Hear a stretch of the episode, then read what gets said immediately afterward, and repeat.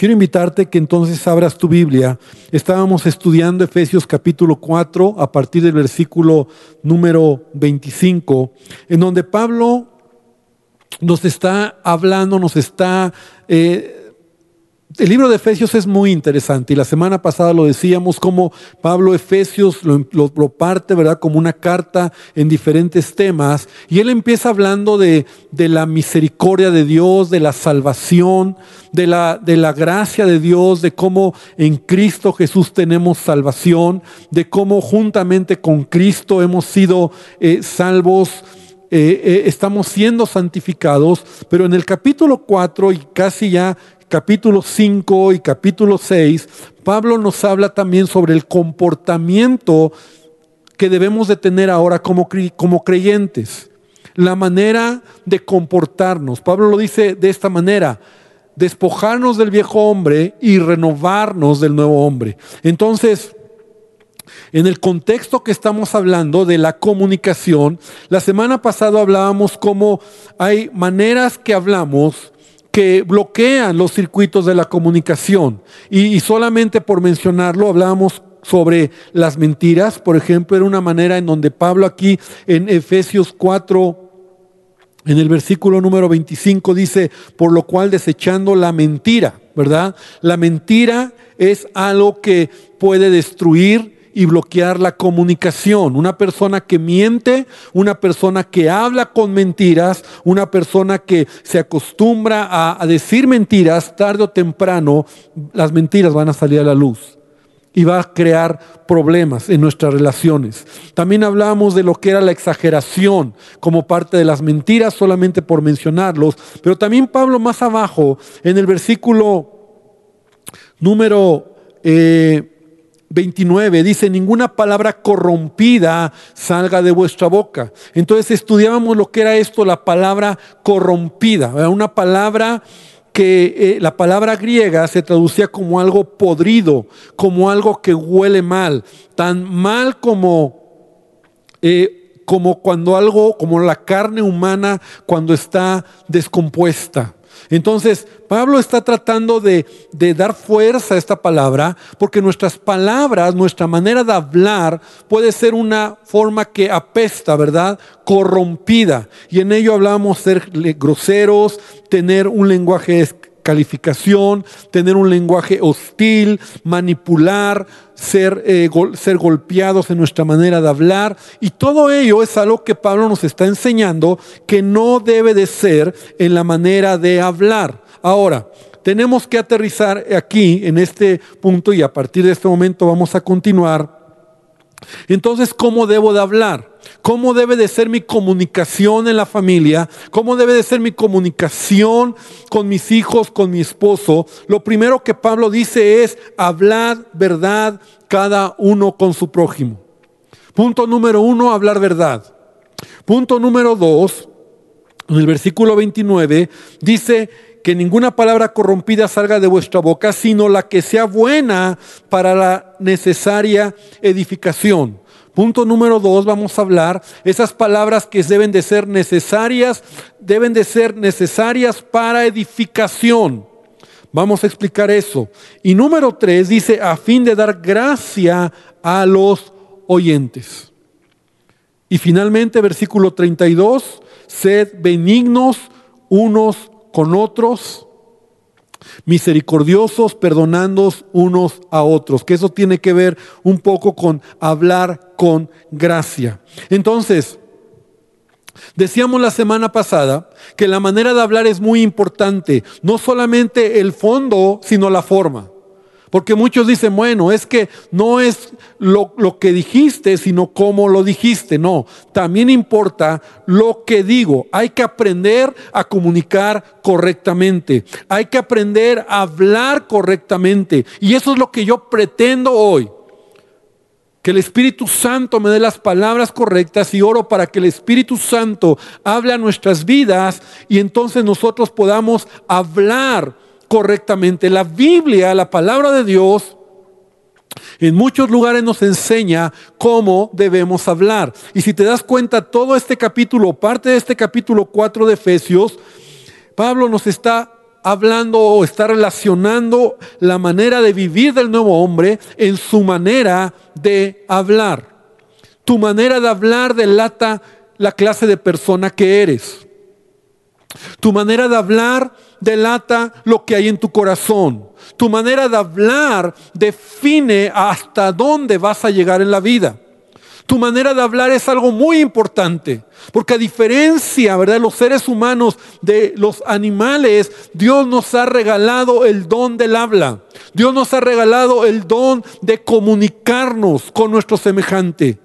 Entonces, si Dios nos dio este gran regalo, este gran don de hablar, de comunicarnos, yo debo de entender que es muy importante cómo hablo. Y a estas alturas nos debe quedar claro que las palabras pueden destruir, que las palabras pueden hacer que el enojo de alguien aumente, que las palabras pueden matar a las personas, las palabras pueden arruinar las vidas y las palabras pueden fomentar desánimo y depresión. Y hay muchas escrituras. Por el tiempo no puedo mencionar todas las escrituras, pero aún los que estamos leyendo nuestro devocional, los que estamos estudiando proverbios, yo te animo, por ejemplo, a que hagas algo. Subraya en proverbios todos los pasajes que hablen de hablar que mencionen sobre hablar, sobre hablar. Y te vas a sorprender cuántos pasajes hay en la Biblia, en Proverbios por lo menos, que nos enseñan a hablar correctamente. Santiago capítulo 3 es una escritura que todos conocemos. En el versículo 6 dice, y la lengua es un fuego, un mundo de maldad. La lengua contamina todo el cuerpo e inflama la rueda de la creación y ella misma es inflamada por el infierno. Santiago dice que la lengua es un mal que no puede ser refrenado, llena de veneno mortal. Entonces nuestras palabras pueden destruir. Pero también nuestras palabras pueden hacer lo opuesto. Pueden edificar a la gente. Y eso es lo que hoy quiero que entendamos pueden traer bendición a una ciudad entera, pueden producir gozo y satisfacción. Nuestras palabras pueden fomentar ánimo, pueden fomentar eh, alegría, pueden hacer nuestras palabras que la ira disminuya y el furor. Puede llevar deleite, ¿verdad? Nuestras palabras pueden adorar al Señor y bendecir el nombre de Dios. Y la Biblia dice que la lengua pasible es árbol de vida. Eso está en Proverbios 15:4. Y Proverbios 12:18 dice, la lengua de los sabios es medicina. Entonces, vamos a brevemente ver estos tres puntos que te mencionaba. En este orden Pablo nos dice, hablad verdad, hablad verdad, porque es necesario hablar verdad para vivir una vida de paz. La verdad, cuando yo hablo verdad, yo me estoy convirtiendo en una persona transparente, una persona honesta y voy a tener descanso en la vida. Pareciera sencillo, hermano, pero la verdad es que en realidad es que cuando yo hablo verdad, yo descanso. Porque no tengo que estar pensando mentiras, no tengo que estar pensando qué voy a decir. Entonces mi vida empieza a ser una vida transparente, honesta y de descanso. Hay un refrán que, que por ahí se, se, dice, ¿verdad? Que la verdad duele. Pues es que la verdad duele. Sin embargo, hay que aclarar que la mentira y ocultar a otros lo que realmente somos tarde o temprano va a hacer más daño. Con el tiempo, la gente y las relaciones resultan más dañadas por la incertidumbre y la decepción que por la verdad dicha sinceramente. Analiza esto. Creemos nosotros que a veces la verdad va a doler y por eso es que mejor digo mentiras. Pero créeme que si hablamos de decepción, de dolor y de quebranto, la mentira te cobra una factura, más alta.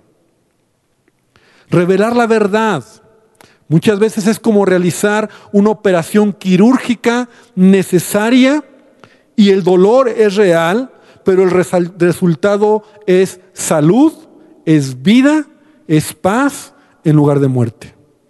No nos dejemos engañar. Por eso la palabra me enseña que debemos nosotros hablar verdad. Dice la palabra de Dios en Primera de Juan, capítulo 1, versículo 6 y versículo 7. Si decimos que tenemos comunión con Él y andamos en tinieblas, mentimos y no practicamos la verdad. Una característica de un hijo de Dios es que camina en luz. Y la luz revela. Pero si nosotros decimos que tenemos comunión con Dios y andamos en tinieblas, y en las tinieblas es donde hay mentira, hay oscuridad. Pero sigue diciendo en el versículo 7, pero si andamos en luz, como Él está en luz, tenemos comunión unos con otros. Me encanta este pasaje. Porque la comunión que tú puedes tener con tu hermano, la comunión que tú puedes tener con tu esposa, con tus hijos, con tu familia, será una perfecta comunión cuando estás caminando en luz, cuando estás hablando verdad, cuando tú puedes como hijo de Dios entender que Jesucristo, ¿verdad? Él es luz, Él alumbra tu vida y tú puedes caminar de esa manera. La luz es clara es transparente, es trasluciente, es patente, es abierta, está en todo lugar y la entrada de la luz siempre va a esparcir la realidad de las cosas. La luz siempre será buena. En la oscuridad, donde hay mentira, donde se hacen las cosas en secreto, donde no queremos que nadie se entere, tarde o temprano nos puede destruir. Hablar verdad eh, nos habla también de no tener una doble cara, ¿verdad? Una o una careta. Eh, por ejemplo, mira, como cuando muchas personas actúan así, por ejemplo, lo, he visto como pastor y bueno, la experiencia de tantos años, cuando hay una pareja de jóvenes que son novios, por ejemplo, siempre hay una apariencia. Y a lo mejor si tú me estás escuchando y eres joven y tienes un novio, una novia, tú miras, no, pastor, es que de verdad que no, yo soy muy transparente. No es verdad. Muchas veces en esas relaciones se pone una careta. Porque cuando ya te casas es cuando realmente muestras quién eres. Gente que a veces cuando está en el trabajo, frente a sus jefes o estudiantes, frente a sus maestros de clases, no dice nada. Pero cuando se ve el maestro o cuando se ve el jefe, empiezan a hablar mal de ellos. Una doble, una doble cara. O, personas que a veces cuando estás relacionándote con alguien, y, pasa también entre hermanos, ¿verdad? Hermanos que hablan con otros y se llevan bien, pero cuando el hermano se va, empiezan a hablar mal de él, empiezan a difamarlo, empiezan a, a, criticarlo y cuando lo ven nuevamente le sonríen como si todo estuviera bien. Eso es falta de carácter. Eso es no hablar verdad. Y eso sucede. Detrás de la gente somos uno y frente a ellos somos otro. Por eso el que critica, el que difama, el que habla mal de su hermano, es alguien que no habla verdad. Porque si a lo mejor algo no te parece, es mejor enfrentarlo. Como decía, la verdad a veces duele, pero es mejor que delante de Dios aparezcamos como difamadores o mentirosos o que estamos juzgando o criticando. ¿Qué, ¿Qué, decir que tú hables mal de tu jefe o de tu maestro o de tus padres? Ya no se diga de tu esposo o de tu esposa. Entonces, eso, eso tiene que ver con hablar verdad, no tener una doble cara. Entonces, hablar verdad es abrir tu corazón a tu familia. No ser hipócrita, no decir mentiras. Lo opuesto a la verdad, ¿verdad? Es la mentira.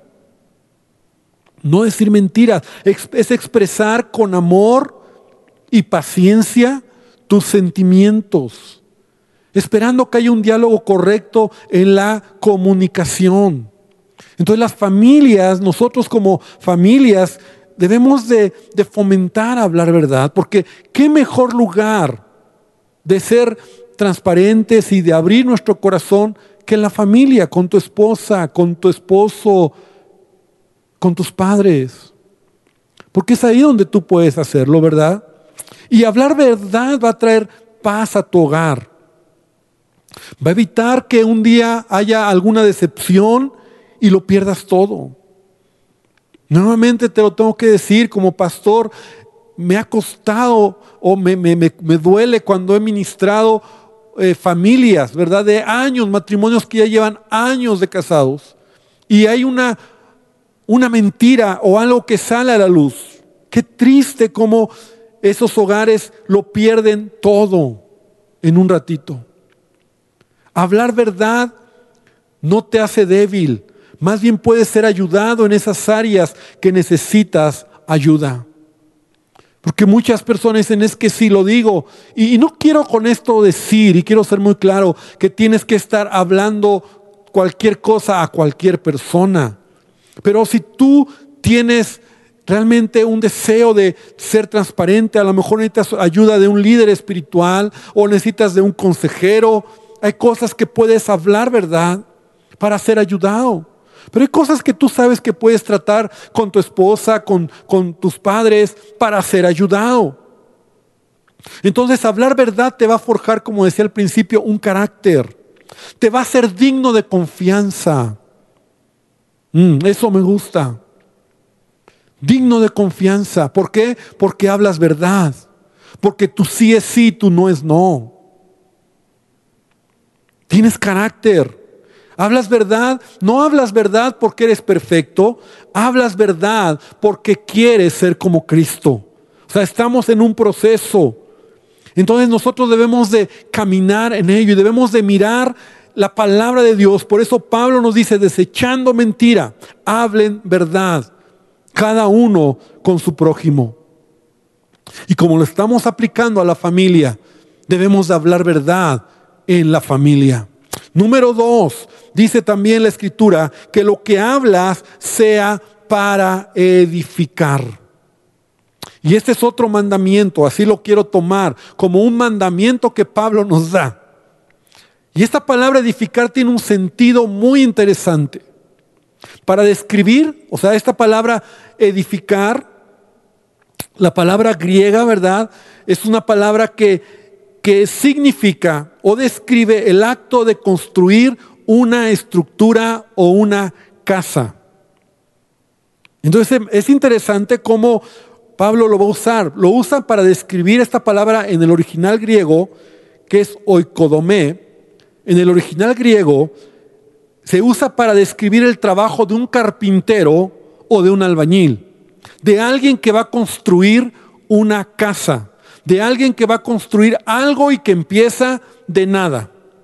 De tal manera que los dones vocales, o sea, el hablar, son dados para ayudar en la edificación. Pablo en el contexto de Efesios está hablando de la edificación del cuerpo de Cristo, pero nuevamente lo quiero yo enmarcar en el contexto de la familia. Dios nos llama a ser edificadores con nuestras palabras, especialmente con los miembros de nuestra familia. Tú eres responsable, varón, mujer, tú eres responsable de edificar vidas. No solo estás hablando, la palabra tuya dice, dice por eso dice Pablo, ninguna palabra corrompida salga de vuestra boca. Ya veíamos que las palabras corrompidas son palabras que apestan, son palabras que denigran, son palabras que no deberían salir de nuestra boca. Dice, sino la que, la que sea buena para la necesaria edificación. Entonces, con mis palabras yo edifico. Parafraseando este pasaje, Pablo dice, asegúrate de que nada de lo que pones en este proyecto de edificación sea más importante que las palabras que usas con cada con las palabras que usas, con cada palabra que pronuncias o edificas, destruyes a una persona. Asegúrate de que no, asegúrate de que lo que dices es motivado por un deseo de edificar a otros y si no es así, mejor no lo digas. Nuestras palabras tienen ese sentido. Y tú debes de entender esto Por favor, hermano, te lo pido. Tus palabras están para edificar a tu familia. Estás edificando la vida de tus hijos. El futuro de, ese, de esa construcción, de ese edificio, y velo de esa manera, de ese propósito, de esa saeta, de lo que Dios te está poniendo en tus manos, dependerá mucho si con tus palabras edificas o con tus palabras destruyes. Y también tu vida. Y también tu matrimonio. En tu, en tu matrimonio puedes edificar. Y, debe, y puedes, puedes traer palabras que sean edificación. Y no te estoy hablando de algo religioso, por favor, porque muchos pueden tomarlo desde un sentido muy religioso, ¿verdad? y están hablando, o, su manera de hablar es como muy religiosa, la Biblia y la palabra, y, y vosotros, y el Señor dice, serás como árbol plantado. No, no, no, no, no, no, no te estoy hablando de eso. Te estoy hablando de palabras que, que sean buenas palabras. ¿Sabes que cuando tú edificas puedes decir gracias, por favor, ayúdame, perdón? Vamos a hablarlo ahorita. Te, estoy hablando de, de la vida normal, de la vida diaria. Ten cuidado de que tu conversación no sea, no sea una conversación negativa. Como veíamos aquí, lenguaje corrompido que destruye los canales de comunicación. Y yo sé, hermano, yo sé que las conversaciones de familia muchas veces conllevan quejas, regaños, críticas, malas noticias, desánimos, fracasos y dificultades. Y este tipo de, lenguaje en la familia es normal porque es la familia, porque ahí puedo expresar mis sentimientos. O sea, qué buena onda cuando tú te sientes mal y llegues a tu casa y digas me siento mal. O, expreses una queja, o expreses una tristeza, o, o alguna mala noticia, y, lloren, pero al final, escucha bien, el punto es este, al final, al final, las palabras que deben de salir de la boca del que está escuchando o del que está hablando, deben de ser palabras que edifiquen. Palabras que edifiquen. Dios quiere que, que hablemos palabras que edifiquen. Sí está bien usar versículos, pero es mejor cuando nosotros en la vida diaria podemos edificar a las personas. ¿Sabes que no sé si tú has notado que gente que tiene palabras de edificación y con esto conlleva consuelo, palabras de ánimo, palabras de fortaleza, esa persona siempre tiene a alguien cerca de él? Porque las personas quieren estar cerca de Él oyendo palabras buenas, correctas.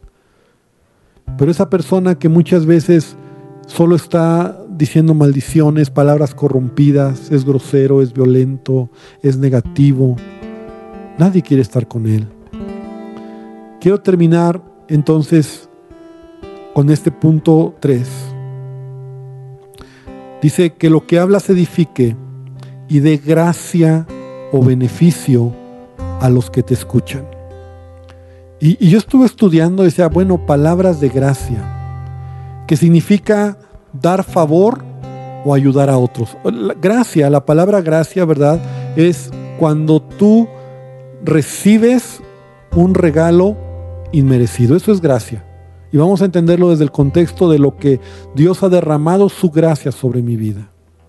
O sea, yo no merecía el perdón, pero Él ha derramado sobre mí su perdón. Entonces, dar gracia con tus palabras o hablar gracia, como dice aquí Pablo, a fin de dar gracia a los oyentes, tiene que ver con palabras de perdón, lo que es gracia, pasar por alto, amar y dar otra oportunidad. Eso es lo que tú y yo debemos de ser o debemos de hablar. Los circuitos de la comunicación normalmente se cierran cuando en lugar de amar, odiamos. Cuando en lugar de perdonar o pasar por alto, actuamos contrario a eso. Dice Proverbios 16, 24, las palabras amables son como la miel. Las palabras amables son como la miel, dulces al alma y saludables para el cuerpo. Y qué padre cuando podemos nosotros decirle a nuestro hijo o a nuestra esposa o a nuestro esposo o a nuestros hermanos, te perdono. No te preocupes. Sigamos adelante. Vamos adelante.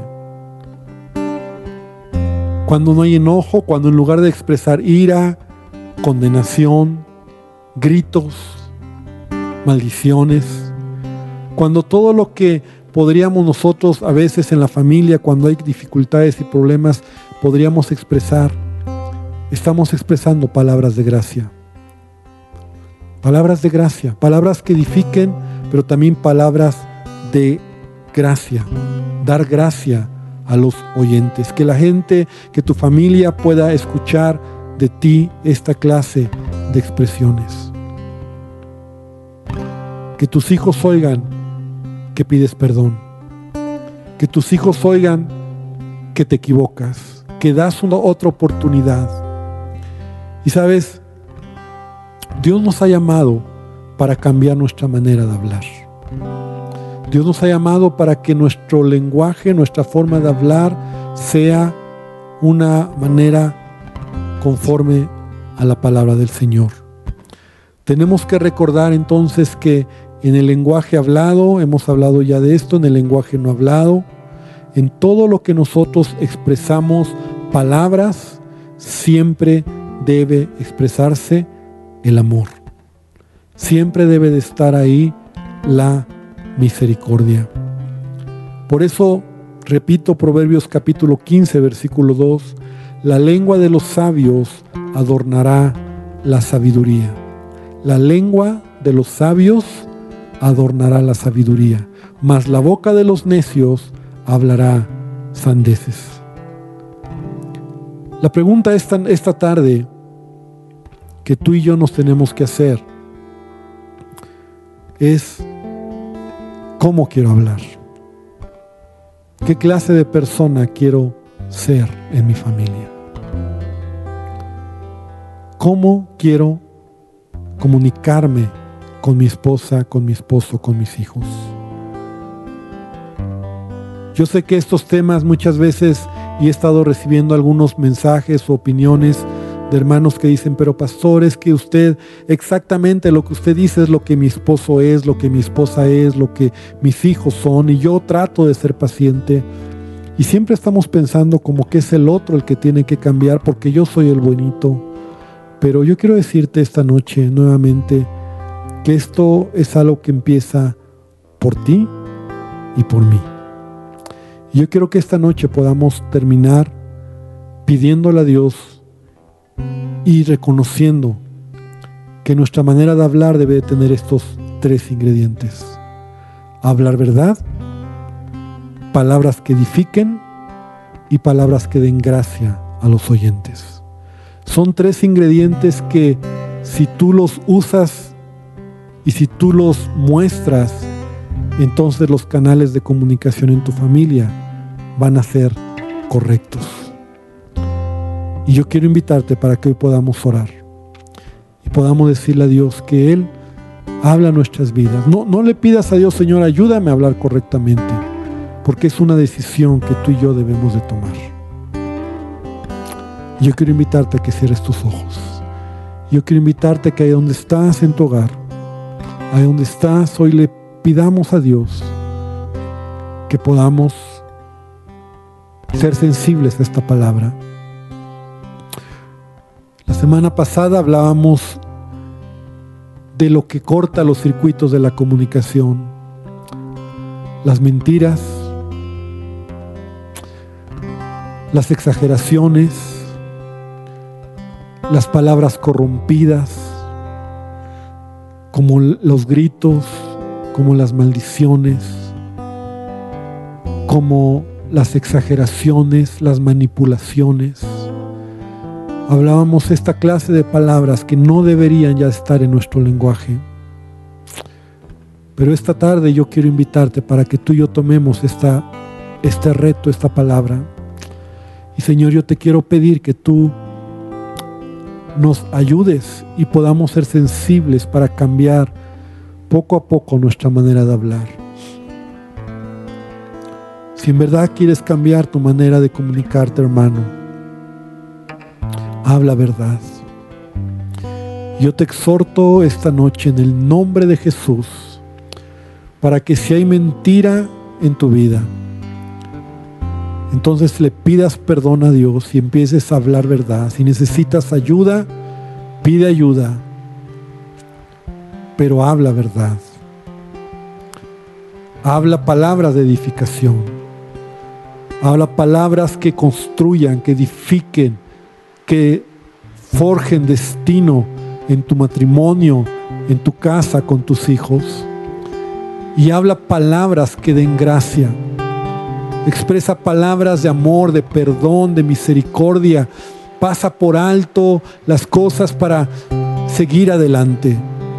Señor, yo te pido esta noche que tú nos ayudes, Padre, que tú nos enseñes, porque hemos estado ya hablando por bastantes semanas, Señor, sobre la importancia de comunicarnos correctamente en familia. Señor, que la mentira del diablo, que el engaño, Señor, de nuestros malos hábitos y de nuestro mal comportamiento sea sustituido por la verdad de tu palabra y que en ella podamos corregir nuestra manera de hablar y Dios podamos tener hogares donde la comunicación sea abierta, franca. Señor, pueda ser una comunicación de amor, donde haya palabras correctas, Señor, y que los hábitos equivocados en nuestras pláticas y en nuestras maneras de expresar palabras, Señor, sean quitadas de nuestra boca en el nombre de Jesús, Señor. Te damos gracias por este tiempo y te pido que tú nos sigas bendiciendo.